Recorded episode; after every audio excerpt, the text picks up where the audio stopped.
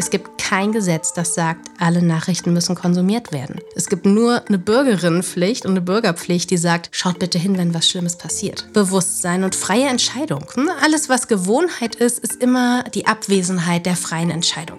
Also schaffe ich mir die freie Entscheidung. Und dafür muss ich eine ganz harte Gewohnheit brechen. Es dauert, aber ist okay. Baby Gut Business, was du von Girlbosses, Medienmachern und Digital Natives lernen kannst. Karrieregeschichten, echte Insider-Tipps und alles rund um Social Media mit Ann-Kathrin Schmitz. Hallo und herzlich willkommen zu einer neuen Folge Baby Gut Business. Ich weiß nicht, wie es euch damit geht, aber ich habe seit fast zweieinhalb Jahren das Gefühl, egal welche Form von Medien ich konsumiere, ich werde eigentlich regelmäßig mit schlechten Nachrichten konfrontiert. Und ich glaube, das macht was mit uns. Das macht was mit unserer Gesellschaft seit Pandemiebeginn über Flutkatastrophen jetzt bis hin zu dem Krieg. Wir sind immer näher dran. Die Plattformen wie TikTok und Instagram sorgen immer mehr dafür, dass wir uns fast schon ins Geschehen reingezogen fühlen und live bei sowas wie einem Krieg jetzt mit dabei sind. Und ich finde, das ist eine neue Situation. Ich fühle mich häufig selber persönlich damit überfordert und ich habe das Gefühl, einigen von euch da draußen geht es genauso. Plus die Ebene, wie kommuniziere ich eigentlich gerade richtig? Als Marke, als Pri Privatpersonen, auch im, im, im, kleinsten engen Kreis, bis hin zu Creatern. Und das ist eine Frage, ähm, die ich mit diesem Podcast so ein bisschen versuchen möchte zu beantworten, beziehungsweise euch eine Hilfestellung zu geben, wie ihr mit schlechten Nachrichten und einem Überangebot von Nachrichten generell und Medien besser umgehen könnt. Und dazu habe ich eine wundervolle Gesprächspartnerin gefunden. Ich glaube, das ist schon jetzt eine meiner Highlight-Folgen 2022 äh, bei Baby Get Business. Und zwar ist das die liebe Isabel Prophet.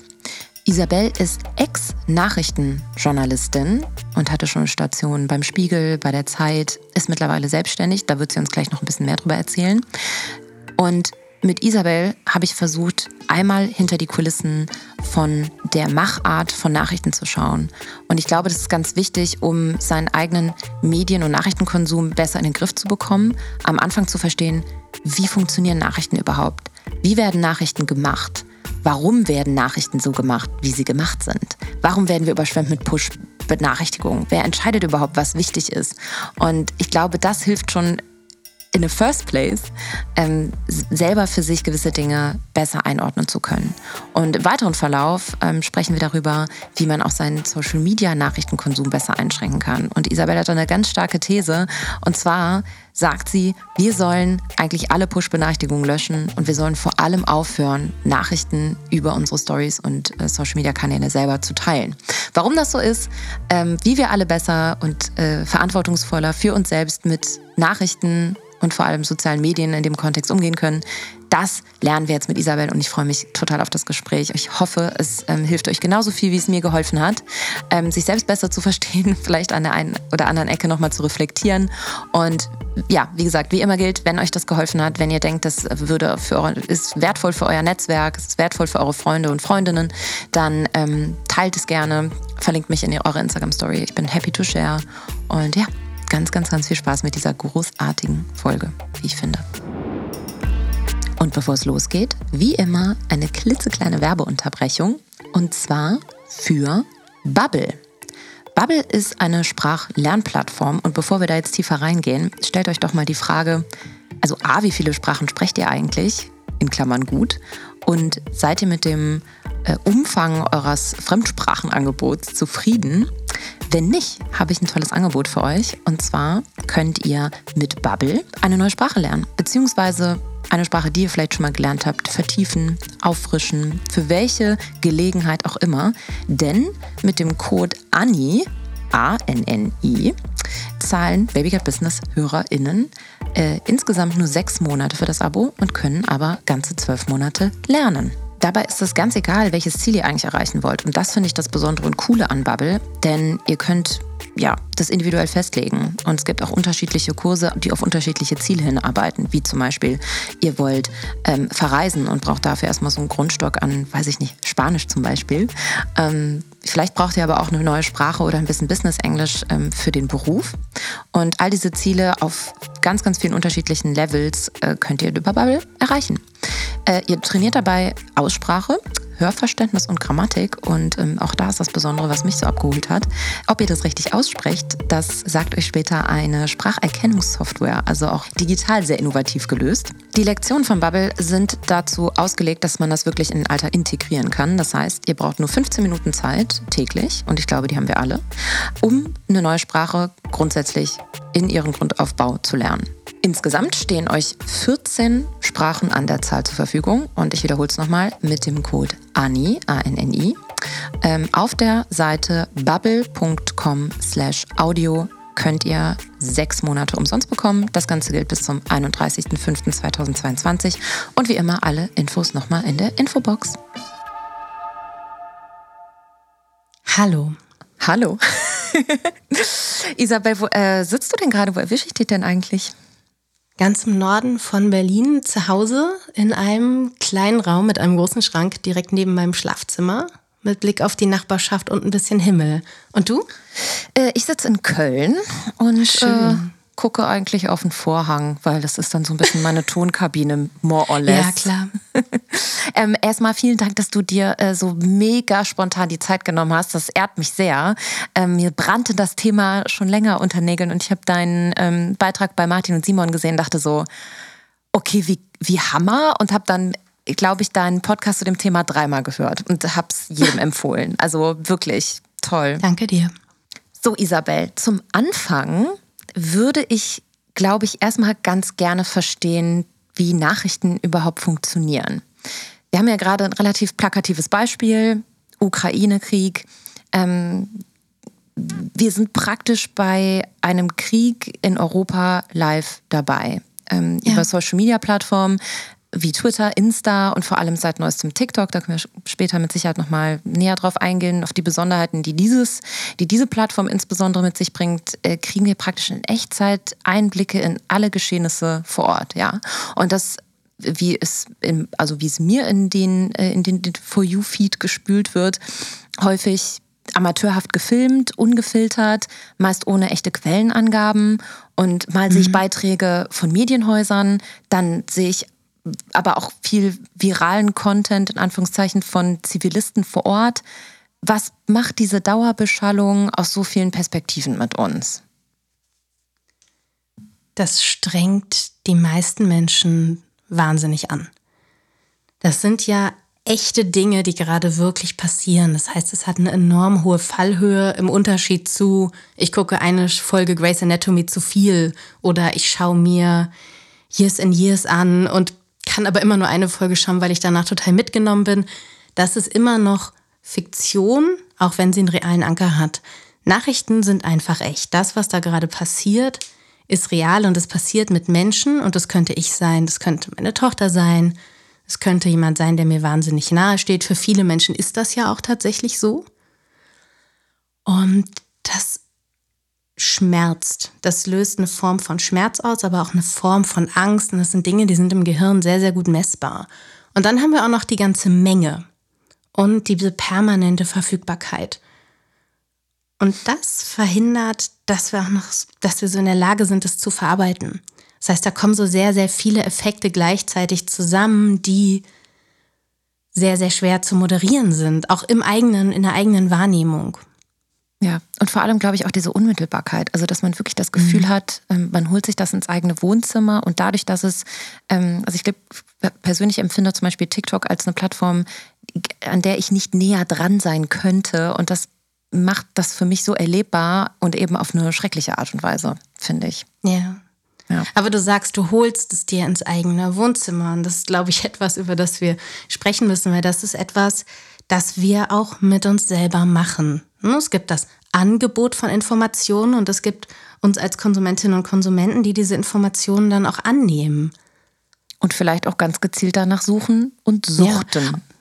Genau, und es ist ja auch toll, ein Stück weit, dass es so echt ist. Es ist toll, dass nicht nur die Reporterin von der Nachrichtenagentur darüber entscheidet, was sichtbar ist in der Welt, sondern auch die Krankenschwester und der Soldat und der Bäcker. Mhm. Jeder kann ein Stück weit was von dieser Information zu dem, was bekannt ist, über eine Lage beitragen. Und das ist erstmal total toll. Du hast neulich in einem Podcast gesagt, das ist eine Demokratisierung. Genau so empfinde ich das auch. Jeder hat die Möglichkeiten. Das ist ganz, ganz wichtig. Aber da kommt halt eine ganz große Masse bei raus. Und das kann viele überfordern, wahrscheinlich gerade. Aber ähm, ich habe dich natürlich im Intro schon so ein bisschen vorgestellt. Wer oder was bist du denn eigentlich genau? Ich bin Isabel Prophet, ich bin 35 Jahre alt.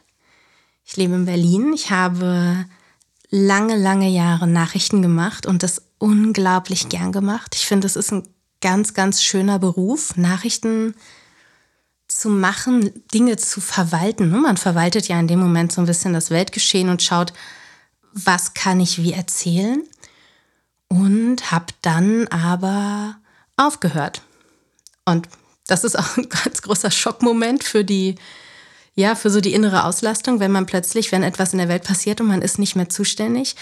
Und ich habe da noch viel beraten im Bereich Social Media, Krisenkommunikation. Also eine, etwas wird entschieden, es ist unpopulär, es wird verkündet, die Leute finden es nicht gut. Was passiert da in Social Media? In dem Bereich habe ich sehr, sehr viel beraten. Und ansonsten bin ich selbstständig seit sieben Jahren hm. Bin Autorin, arbeite auch als Journalistin und habe drei Bücher geschrieben. Eins über Glück und Arbeit. Das war so der Beginn der Neurowissenschaft in meinem Berufsleben.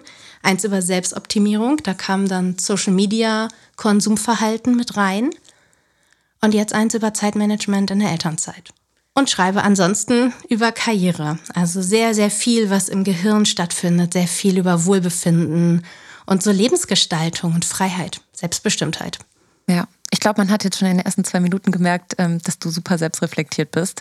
Ähm, und du hast gesagt, du hast in der Nachrichtenredaktion gearbeitet, ganz am Anfang. Ja. Und das auch super gerne gemacht.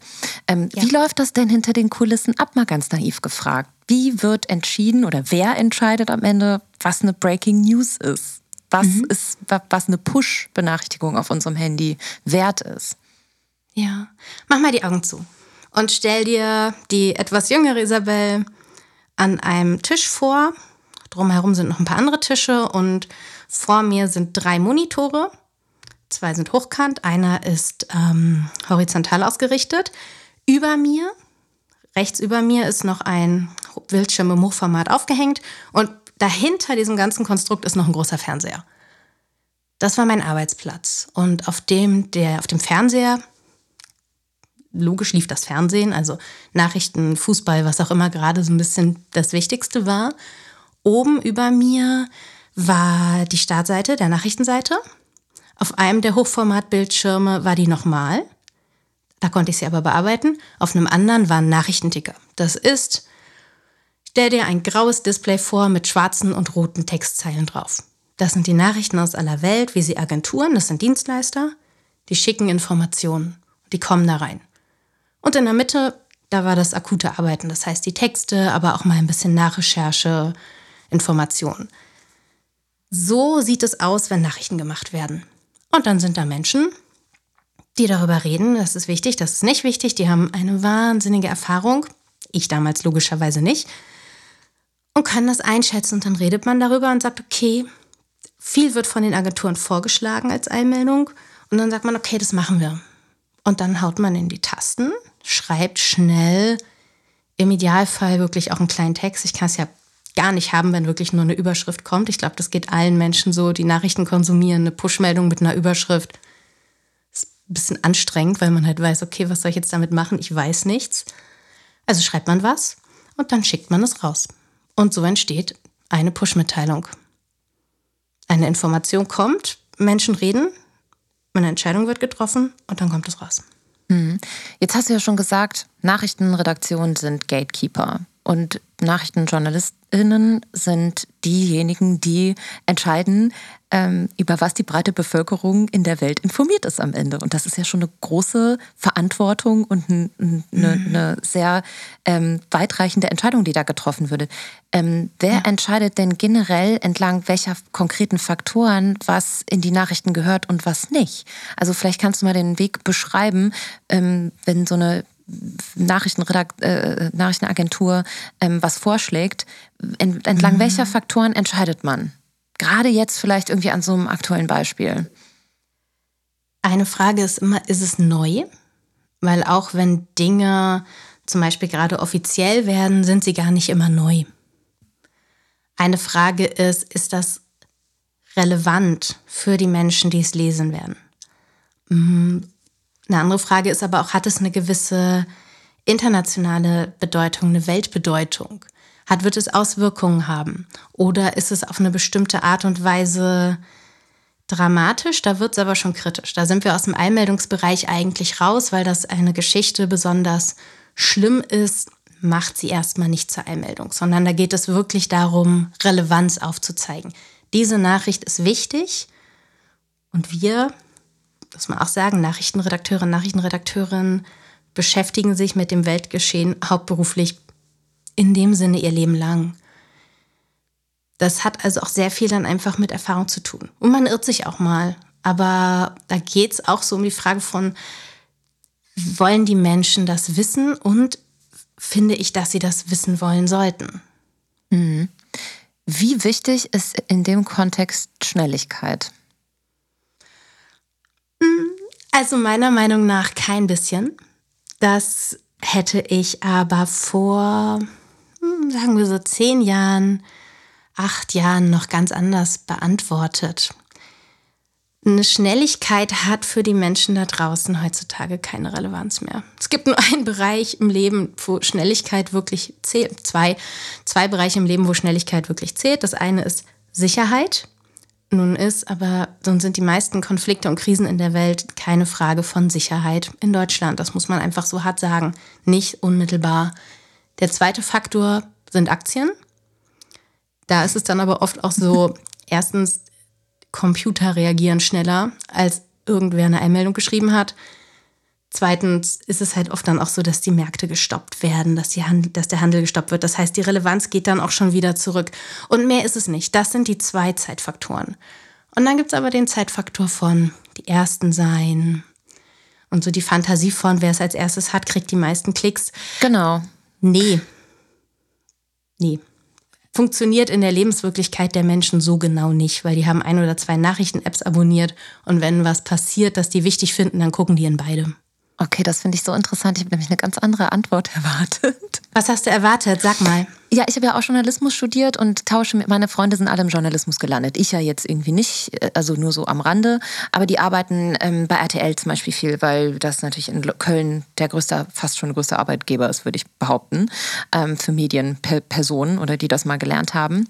Und äh, mit denen äh, haben wir schon mal irgendwie so ein kleines Experiment gemacht, so privat im Freundeskreis. Wer ähm, haut denn so eine Push-Benachrichtigung am schnellsten raus? Und es war eigentlich in der Regel NTV und Fokus und häufig mhm. aber auch falsch. Also waren mal Rechtschreibfehler drin oder man hat gemerkt, okay, die haben das später irgendwie revidiert. Also da war schon häufig auch mal eine Falschmeldung, blöd gesagt, dabei. Und ähm, da hatte ich schon das Gefühl, dass gerade entlang dieser Corona-Pandemie wie so eine Art Ticker, den ja, das ist ja auch relativ neu. Also dass man wie so ähm, Newsfeeds oder so News-Ticker auf, auf äh, weiß ich nicht, die fast nicht mehr, mehr stündlich, sondern minütlich aktualisiert werden, ja. dass sich da schon fast gebettelt wird. Wer hat mehr Informationen und wer kann sie irgendwie schneller verarbeiten und raushauen? Und ähm, ja hatte irgendwie häufiger das Gefühl, da geht man dann eher auch mal eine falsch beziehungsweise irgendwie eine, einen Rechtschreibfehler ein, ähm, statt das irgendwie vielleicht einmal kurz zu warten und zu überdenken. Mm, ja, das hängt, glaube ich, sehr, sehr vom Medienhaus ab. Aber klar, Geschwindigkeit spielt aus Journalistinnen und Journalisten sich eine ganz, ganz große Rolle. Du willst eben Erster sein. Das hat auch was damit zu tun, dass du, dass es ein Faktor ist, wie man seine Arbeit gut macht. Ich würde aber sagen, wenn man jetzt mal an die Konsumentinnen und Konsumenten denkt, können wir den Faktor ein bisschen kleiner machen. Ich habe das auch gemacht, diesen News-Ticker. Mir hat das einen riesigen Spaß gemacht. Echt? Warum? Ja, weil du Dinge vollständiger abbildest als beim Nachrichtenschreiben. Du gehst ja mehr ins Detail.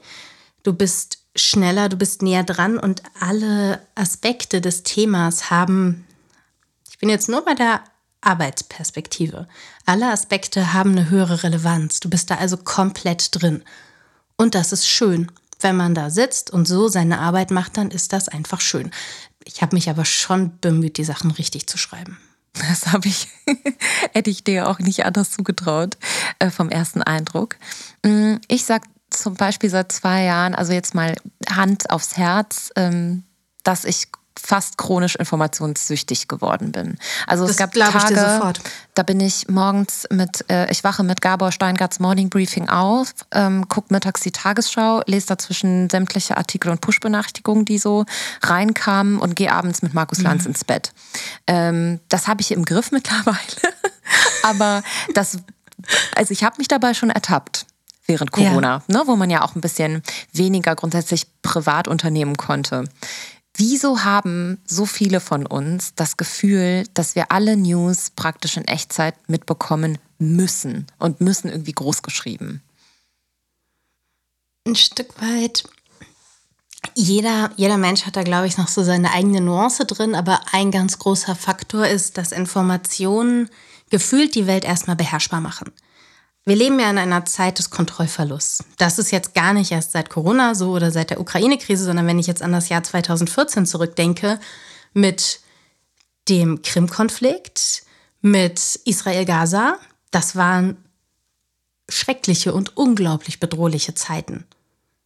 Und das waren jetzt nur die großen zwei. Da gab es noch eine ganze Reihe anderer Dinge in der Welt, die wirklich übel waren und die sich nicht gut angefühlt haben und wo wir einfach nichts machen können. Wir können da nichts tun. Also sammelst du Informationen und du weißt schon mal, du bist informiert.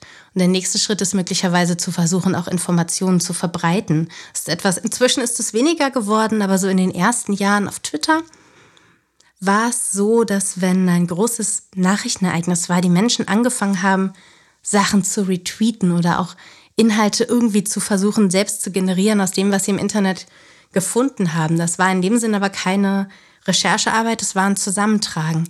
Und in dem Moment hast du einfach was zu tun und das, du kannst etwas machen. Gut objektiv betrachtet bringt es nichts, aber du kannst etwas machen. Das ist so ein Selbstschutz von Selbstschutzmechanismus des Gehirns. Irgendwas tust du, du machst etwas, um die Lage gefühlt zu kontrollieren. Und dann fängt man vielleicht noch an, das so ungefragt seinen Freundinnen und Freunden zu erklären oder den Eltern und schafft damit so die Illusion eines Expertentums. Ich habe es verstanden, ich habe die Lage im Griff. Das ist Selbstschutz und es fühlt sich möglicherweise auch erstmal ganz gut an. Mist, ich habe mich gerade total wiedererkannt. Tut mir leid. Das war meine Arbeit. Also, das ist so. Das Gleiche habe ich mir auch eingeredet. Mhm. Also ich muss jetzt aber trotzdem mal ganz provokant fragen. Ja. Ähm, die meisten Newsportale, abgesehen mal jetzt von den öffentlich-rechtlichen, sind ja private mhm. Unternehmen. Da steckt ein Business ja. hinter Nachrichten am Ende. Ähm, ja. Vielleicht auch ein kapitalistischer Ansatz. Nutzerzahlen, also Nutzerzahlen ganz klassisch skalieren, um mehr Geld einzunehmen, in Klammern mit Werbung. Ähm, ist das was, was man vielleicht auch als Konsumentin beim Konsum grundsätzlich im Hinterkopf behalten sollte? Ja, das, das Thema hat so mehrere Seiten, weil wenn wir jetzt nur bei den Nachrichten bleiben, mit Nachrichten wird eher weniger Geld verdient. Also wenn du jetzt an Werbung denkst oder an auch an das, was Abos generiert, da sind wir eher im Lifestyle-Bereich, eher im Bereich der Lebenshilfe, modernes Leben, das Leben zu verstehen das ist so das, wo das Geld verdient wird. Nachrichten und auch das Selbstverständnis in einer Nachrichtenredaktion live bei der Arbeit. Stell dir die Menschen vor, die da am Tisch sitzen und das machen. Die denken da weniger dran. Das ist eher noch eine Frage von, sind wir die Ersten, fühlt sich das gut für uns an? Also auch mhm. eine Frage von, haben wir gewonnen? Mhm. Du hast dein Telefon, du hast zwölf News-Apps, denn du bist Nachrichtenredakteurin, du pushst, und dann bist du Zweite. So, also das, das Thema hat so verschiedene Seiten. Gleichzeitig hast du natürlich vollkommen recht. Das sind Unternehmen, diese Unternehmen stellen ein Produkt her. Das Produkt ist dann am Markt. Und das kann man annehmen oder nicht. Das ist, ich habe es in einer Podcast-Folge mit Schokoladenriegeln verglichen, du kannst aber auch alles andere nehmen, was dich persönlich so ein bisschen süchtig macht. Das Angebot ist da. Wie du es nutzt, deine Sache und es ist meine Sache und es ist immer die Sache jedes Menschen zu entscheiden, wie nutze ich das. Das ist also auch am Ende die Frage, willst du alkoholabhängig werden oder kannst du das in dir stoppen? Wie weit gehst du mit dem Suchtmittel Nachrichten? Hm. Isabel, wieso gibt es denn eigentlich so wenig gute Nachrichten in den Nachrichten? Weil es grundsätzlich nicht so viele davon gibt oder weil die einfach nicht so geil geklickt werden? Das hat natürlich was mit Klicks zu tun. Also die Frage ist ja, was kannst du weiter erzählen? Also erzählst du weiter von dem Traktorunfall in Bayern oder erzählst du weiter, dass es einen Durchbruch bei der Düngemittelforschung gegeben hat? Welche Story erzählst du? Das Gehirn, das menschliche Gehirn ist sehr, sehr auf Negatives fokussiert. Das war jetzt früher auch ganz vernünftig. Ne? Eine positive Erfahrung war zwar irgendwie schön, aber gut. Eine negative Erfahrung könnte dich beim nächsten Mal auch umbringen. Das Gehirn hat einen sogenannten Negativitätsbias, so eine Negativitätsstörung, achtet da also eher drauf. Das ist das eine und das andere ist, und dann sind wir wieder bei den Menschen, die das machen, natürlich fühlt sich etwas Negatives wichtiger an. Mhm. Mit einer negativen Information schützt du ja potenziell dich selbst oder die anderen. Eine negative Information ist immer auch eine Warnung und eine Warnung hat ja in unserer Wahrnehmung eine unglaublich hohe Relevanz. Und im ersten Moment, als wenn man jetzt von der Rezipientenseite ausgeht, ist das gut, ich bin gewarnt. Und dann kommt aber die nächste Warnung und dann kommt noch eine Warnung, kommt noch eine Warnung. Und dann ist man irgendwann so voll und daraus, und das sind messbare Effekte, entstehen Angststörungen. Ich habe gerade heute Morgen gesehen, es gab eine Befragungsstudie in Kurdistan, wo sie gefragt haben oder durch Befragung versucht haben, so ein bisschen sich dem Thema zu nähern, wie wirkt es sich auf Menschen aus, wenn negative Nachrichten in Social Media geteilt werden. Und das Wort, das diese Wissenschaftler und Wissenschaftlerinnen in ihrer Studie benutzt haben, war, es löst Panik aus. Das ist mhm. das Ergebnis. Mhm. Panik. Panik ist ein großes Gefühl. Und dann sind wir weg von ihr seid gewarnt hin zu ihr seid alarmiert. Wie wichtig sind denn Social-Media-Plattformen für Nachrichtenportale mittlerweile? Sehr, sehr wichtig, weil da die Geschichten weitererzählt werden und das sollen sie ja. Man macht seine Arbeit ja, um Geschichten zu erzählen. Die Leute sollen darüber sprechen. Und du hast da enorme Reichweiten, die du erzeugen kannst.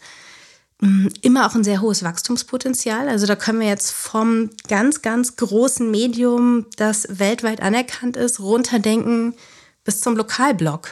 Du kannst da Geschichten erzählen und die Leute sind da. Du kriegst die da. Mhm.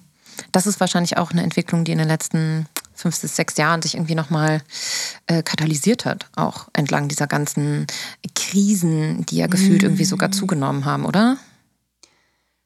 Schon. Ich versuche gerade so ein bisschen zu rechnen, aber ich meine, ja, die erste Medien-Facebook-Seite habe ich aufgesetzt im Jahr 2011. Mm, das, da war ich auch wirklich nicht die erste bei, die sowas gemacht hat. Mm, das war für eine Geotochter damals. Und dann hat sich das entwickelt. Aber wir haben ja auch ein bisschen gesehen, wo das hingeführt hat. Ne? Also Facebook, ähm, viele Nachrichtenportale oder Medienhäuser haben ja jetzt wieder eine strategische Partnerschaft mit Facebook, aber ähm, mhm. das ist auch so ein bisschen ähm, ja, der Pakt mit dem Teufel. Äh, Völlig, natürlich. Also es gibt ja auch Nachrichtenseiten, die sich aufgrund von Strategien, von Plattformen auf eine bestimmte Art ausgerichtet haben Pivot, to, wie hieß das denn? Pivot to Video. Hast du das mitbekommen? Nee.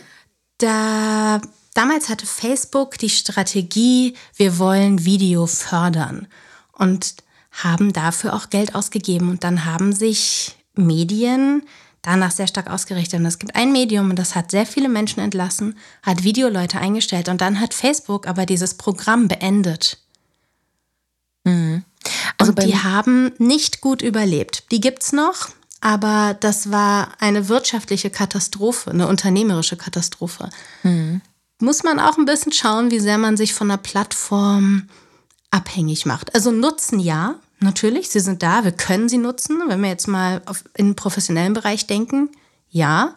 Sich davon abhängig machen ist tendenziell schwierig. Ich würde schauen, dass ich darüber dann auch dass ich da rauskomme und auch Alternativen habe.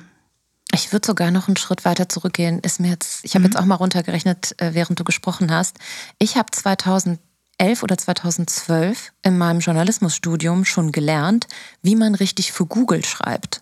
Also ich glaube, mhm, da hat ja. es schon angefangen, den Journalismus grundsätzlich fundamental zu verändern, ähm, weil du einfach du, du hast gar keine freie Schreibe mehr. Also natürlich Nein. inhaltlich schon, aber die, so wie die Art und Weise, wie du schreibst, was ja für jemanden, der gerne schreibt, auch ein Ausdruck von Kreativität ist, der wird dir damit natürlich genommen. So, wenn du für Suchmaschinen ja. schreibst, schreibst du komplett anders, als du normalerweise schreiben würdest. Und das fand ja. ich so desillusionierend und das hat mich so schockiert am Anfang.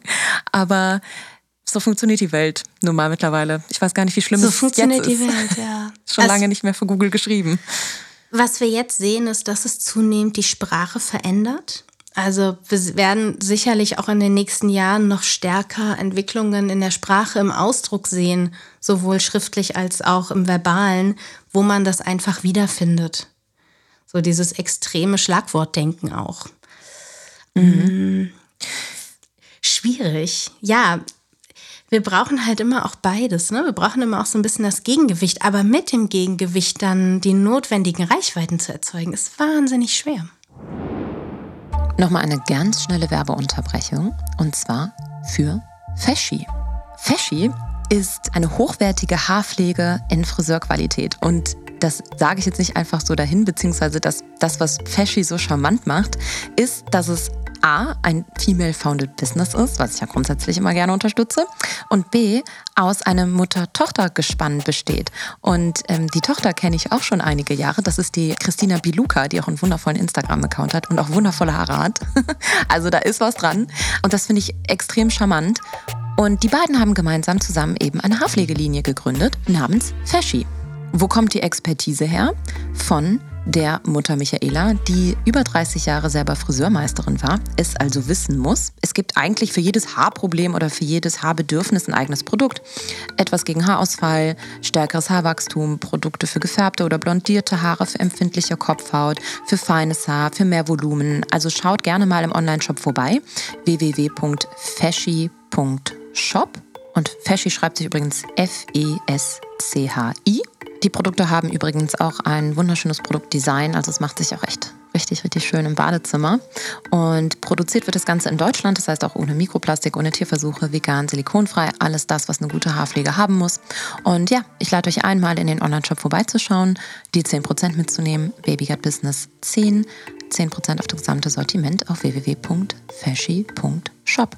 Mein persönliches Highlight-Produkt ist übrigens das Trockenshampoo. Danach bin ich süchtig.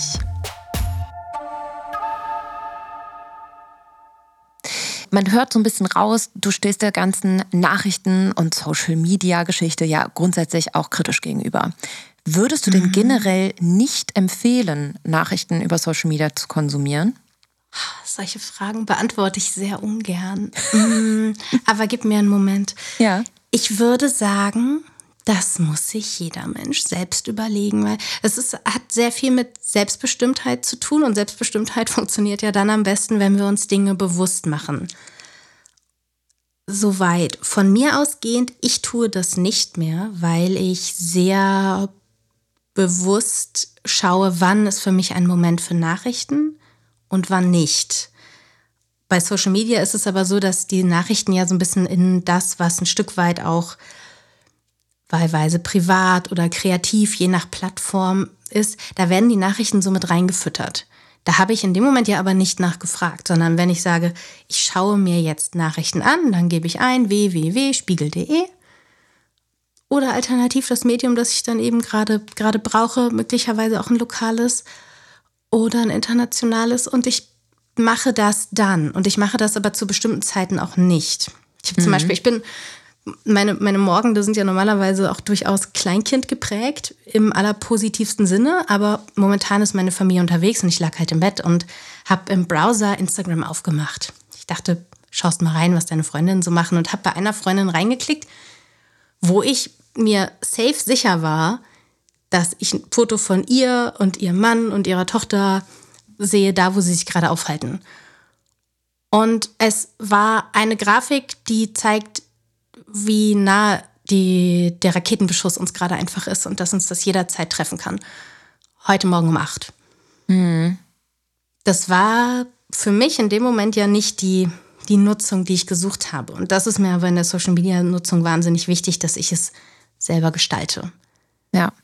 Du und deshalb folge ich keinen Nachrichtenseiten auf Social Media. Ich sehe das nicht grundsätzlich kritisch. Die Frage ist, wer möchte was? Wenn ich Social Media zum Beispiel benutze, um Nachrichten zu suchen oder auch um informiert zu bleiben, dann sollte ich natürlich Nachrichten da folgen. Das macht ja total viel Sinn. Ich gebe das aber lieber ins Suchfenster ein.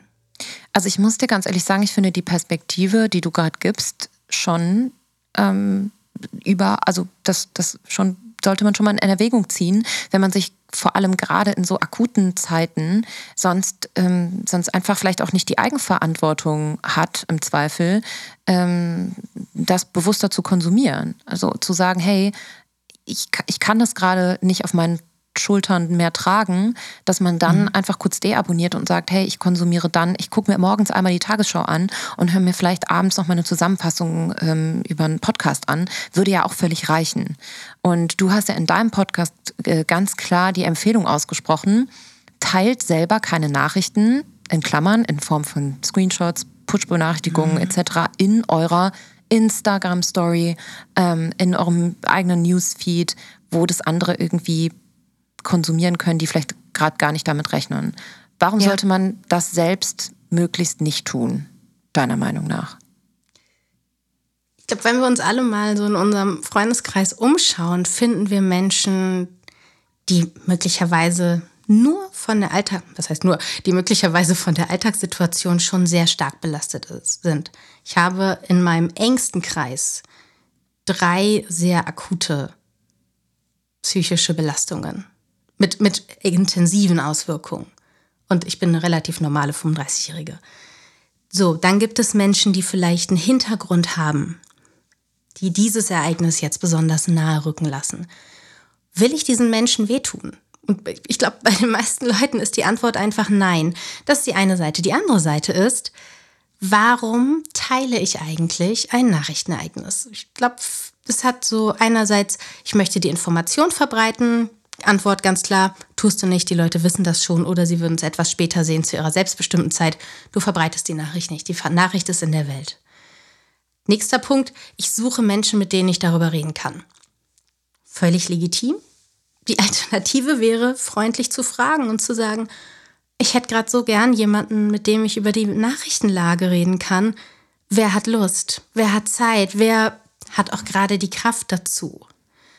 Das sind so, die Frage ist doch, was ist meine Motivation und was ist die beste Art, mein Bedürfnis, meinem Bedürfnis zu begegnen?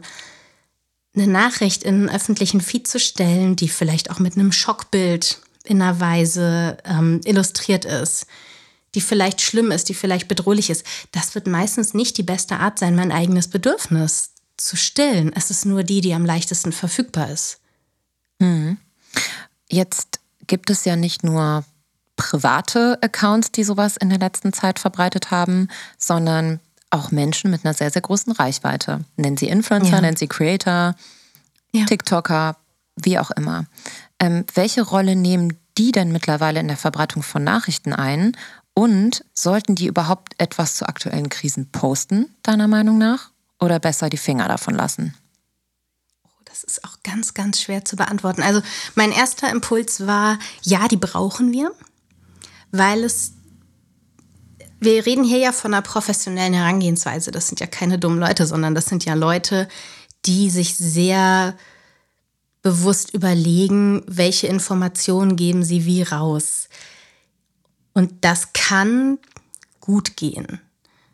Aber klar, die, die Verantwortung alle Menschen tragen Verantwortung für das, was sie mit ihrer Umwelt machen. Da kommen wir nicht von weg. Es ist mal weniger, mal mehr. Aber die An Verantwortung, wenn ich einen großen Social-Media-Account habe, ist immens groß. Das heißt, ich kann mir einmal überlegen, ich möchte über die Krise sprechen. Wie mache ich das? Indem ich ein Schockfoto poste oder indem ich einmal darauf hinweise, dass alle lokalen Hilfsorganisationen Listen online haben, wo genau benannt wird, was sie gerade brauchen. Zwei Varianten. Will ich auf einen Konflikt aufmerksam machen, wo der in meinen Augen noch nicht genügend Aufmerksamkeit bekommt? Ja, do it. Wie machst du das? Das heißt, wir brauchen eine ganz bewusste Inhalteerstellung. Und dann kann das sehr, sehr gut gehen. In dem Moment, wo wir aber in so einen Alarmismus reingehen, werden ja auch die Menschen ihrer Verantwortung gar nicht mehr gerecht. Da kann man dann, glaube ich, schon mal drüber sprechen, ob man es vielleicht lässt. Warum man es macht, was man sich davon erhofft und ob es nicht besser wäre, es nicht zu machen oder es anders zu machen, es besser zu machen. Weil die Leute kommen in der Regel nicht wegen der Nachrichten zu den Influencern und Influencerinnen. Ja. Ähm, ich habe zudem das Gefühl, und da sind wir, ähm, das schließt nahtlos an das Influencer-Thema an, ich habe das Gefühl, es wird immer schwieriger, in dem Kontext Meinungen und News voneinander mhm. zu unterscheiden. Ich sehe das ganz häufig. Influencer teilen auch von Qualitätsmedien, ja, wie der Tagesschau, eine Social Card, da wird dann zusammengefasst, was in der Nacht äh, jetzt passiert ist im Ukraine-Krieg. Ähm, und danach kommt aber irgendwie eine versteckte Meinung oder ich meine, jeder kann sich da ja nicht von freisprechen, irgendwie in gewisser Art und Weise ähm, subjektiv zu kommunizieren über seine eigenen Kanäle. Das, deswegen folgen einem ja auch Menschen. Aber ja. ich nimm mal jetzt einfach mal meine Timeline bei Instagram. Ich folge mittlerweile Journalistinnen, Nachrichtenseiten, Influencerinnen, Freunden und Bekannten. Und das meiste, was ich von all diesen Gruppen mitbekomme, sind am Ende ja Meinungen und keine äh, objektiven äh, ja, keine objektive Berichterstattung. Ja, vieles ist auch ein Kommentar, ja, so rein darstellungsformstechnisch. Ähm, das sind äh, subjektive Sichtweisen, vielleicht sogar erdachte Szenarien, ja, oh, das ist das ähm, Schlimmste. Die wahrscheinlich niemals eintreten. Wie schaffe ich das denn in diesem Strudel irgendwie bewusster zu differenzieren? Oder geht es dir da ähnlich? Fragen wir auch mal so. Nun haben wir ja beide das Gleiche gelernt. Hm, ich sehe es. Aber das ist ja, also wir reden hier ja von unserem Ausbildungswissen, das wir haben, das wir bei anderen nicht voraussetzen können. Und ne, genauso wenig kann kann meine Nachbarin, die Biologin, voraussetzen, wenn sie mir von ihrer Arbeit erzählt, dass ich es komplett verstehe. Ich muss nachfragen. Und wenn sie Meinung und Fakt vermischt, wird es schwierig. Also, es ist wirklich schwer. Es hat viel mit einer Medienkompetenz zu tun, die immer gefordert wird. Es hat aber auch viel damit zu tun, dass man das ordentlich macht. Und gleicher Punkt wie eben, ne? Jemand mit einer großen Reichweite steht dann auch in der Verantwortung, sich mal fachlich mit dem zu befassen, was er oder sie da macht. Und welche Form welche Botschaft braucht. Und ob ich möglicherweise eine Meinung so formuliere, dass sie klar zu sehen ist. Ich muss da gar nicht oben rechts drüber schreiben, das ist eine Meinung, das ist eine Werbung. Die Leute sind nicht blöd. Aber wenn ich ein Szenario poste, muss ich möglicherweise doch klarstellen, ach übrigens, das habe ich mir gerade ausgedacht. Und wenn ich mir das gerade ausgedacht habe, sollte ich es vielleicht auch gar nicht erzählen, weil ich muss ja meine fiktiven Ängste, die Geschichte, die ich selbst entwickelt habe, nicht auch noch in die Welt tragen. In der Regel ist das nicht nötig, nicht produktiv, schädlich für alle. Hm.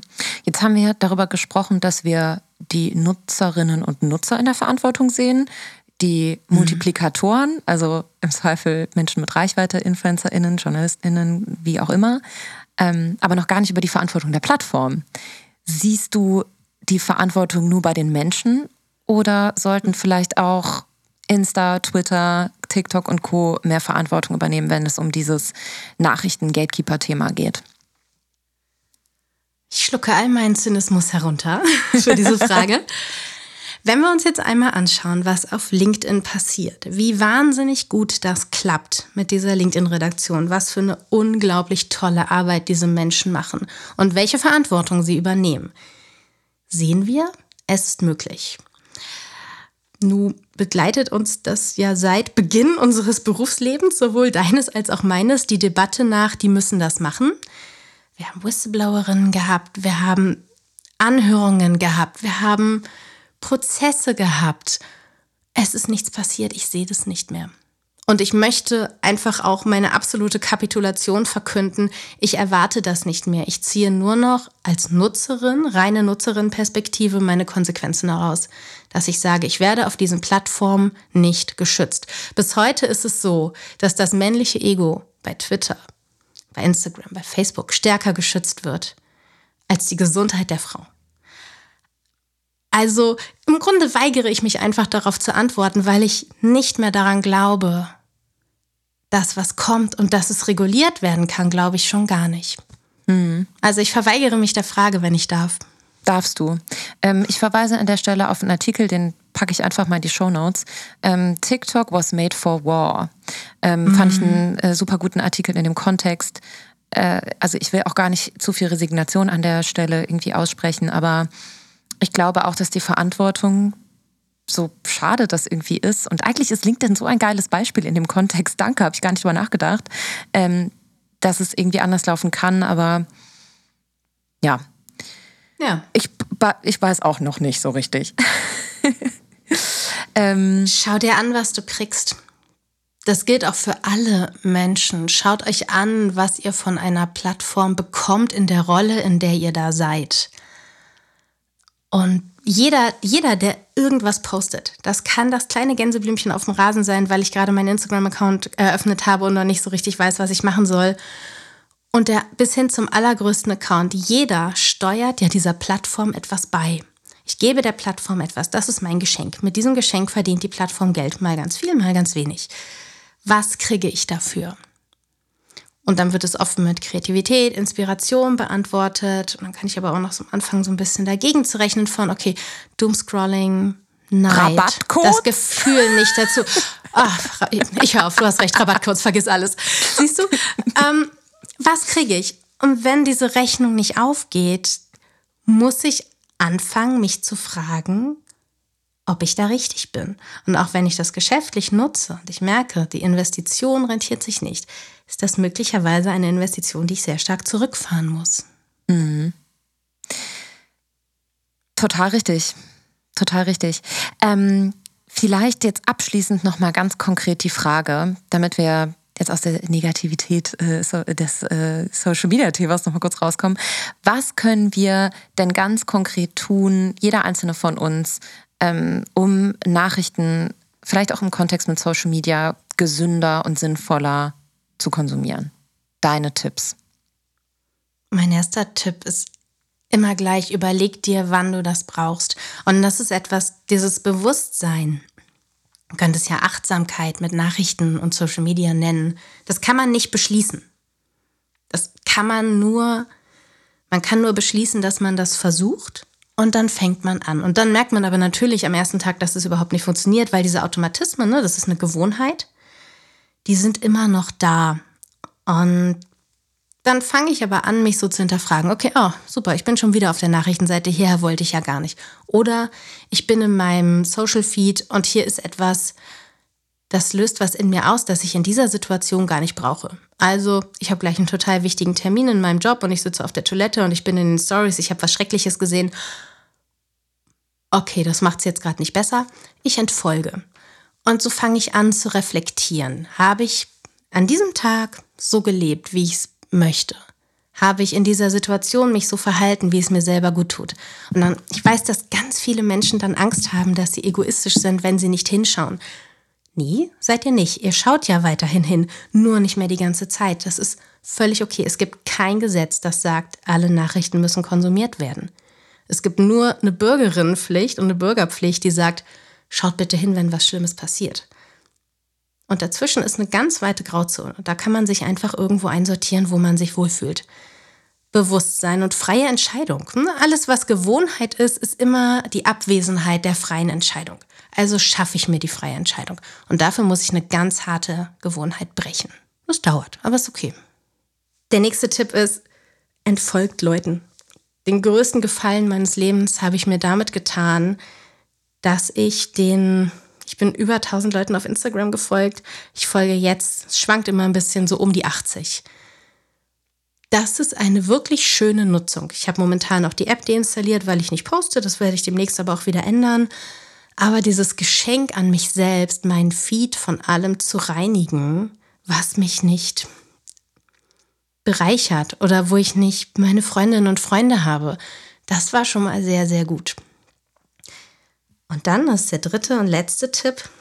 Hm, viele Menschen, nicht alle, aber viele Menschen erleben das möglicherweise für dich, dass sie so bei ihrer Arbeit so ein bisschen vor die Wand fahren, gefühlt.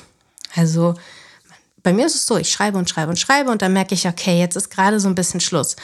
Und dann machen meine Hände ganz alleine das, dass sie dann so zum Trackpad gehen und den Browser aufrufen und www irgendeine Nachrichtenseite aufrufen und dann bin ich drin. Und wenn ich das aber nicht mache, dann gebe ich ja meinem Gehirn die Möglichkeit weiterzuarbeiten. Das ist dieser Default-Modus des Gehirns. Haben hast bestimmt von gehört. Das Gehirn arbeitet weiter. Das tut es aber nicht, wenn wir es sofort mit anderen Informationen mit einer großen Tragweite irgendwie belasten, beschäftigen, sondern damit das Gehirn arbeiten kann, muss ich es mal einen Moment in Ruhe lassen. Das heißt, ich gewöhne mir diese wirklich schlimme Angewohnheit bei Leerlauf, sofort mich selbst mit irgendwas zu beschäftigen, ab. Und das mache ich immer mal mehr, immer weniger und dann kommt es wieder. Es ist ganz normal. Ne? Wir können nicht erwarten, dass wir es einmal machen und dann ist gut, sondern es wird immer wieder kommen und dann gewöhne ich es mir wieder ab. Und das ist auch was, was man akzeptieren muss. Also das geht runter wie Balsam gerade. Punkt Nummer eins, dieses, diesen Gedanken loszuwerden, das ist nicht egoistisch, wenn ich auch mal weggucke, bewusst. Also das ja. finde ich ist ein, das ist ein super Takeaway. Und ich persönlich als Ann-Kathrin Schmitz muss einfach meine Machtlosigkeit zulassen und meinen Kontrollverlust akzeptieren. Das ähm, habe ich heute auch gelernt. Ja. Ja, Isabel, das hat äh, total gut getan. Ich hoffe, vielen da draußen auch. Und ähm, vielen, vielen Dank für deinen Input. Ich hatte nicht das Gefühl, dass ich das erste Mal mit dir gesprochen habe. Ich hoffe, es war auch nicht das letzte. Ich auch nicht. Nein, ähm, wir machen das einfach wieder. Unbedingt. Schön. Und äh, vielleicht auch mal in Berlin auf einen Kaffee. Oder in Köln. Oder in Köln. Wunderbar. Ich danke dir. Tschüss, bis dann. Danke. So, und damit entlassen wir euch. Und ähm, ich würde mich natürlich weiterhin sehr freuen, wenn ihr den Podcast auf Spotify mit möglichst vielen, im Zweifel fünf Sternen bewertet, falls euch das gefallen hat, was ihr gehört habt. Und ich kann euch sogar schon einen kleinen Ausblick auf die nächste Folge geben. Die wird mit Michael Krause sein, der seines Zeichens Head of Spotify Dach, also Deutschland, Österreich, Schweiz.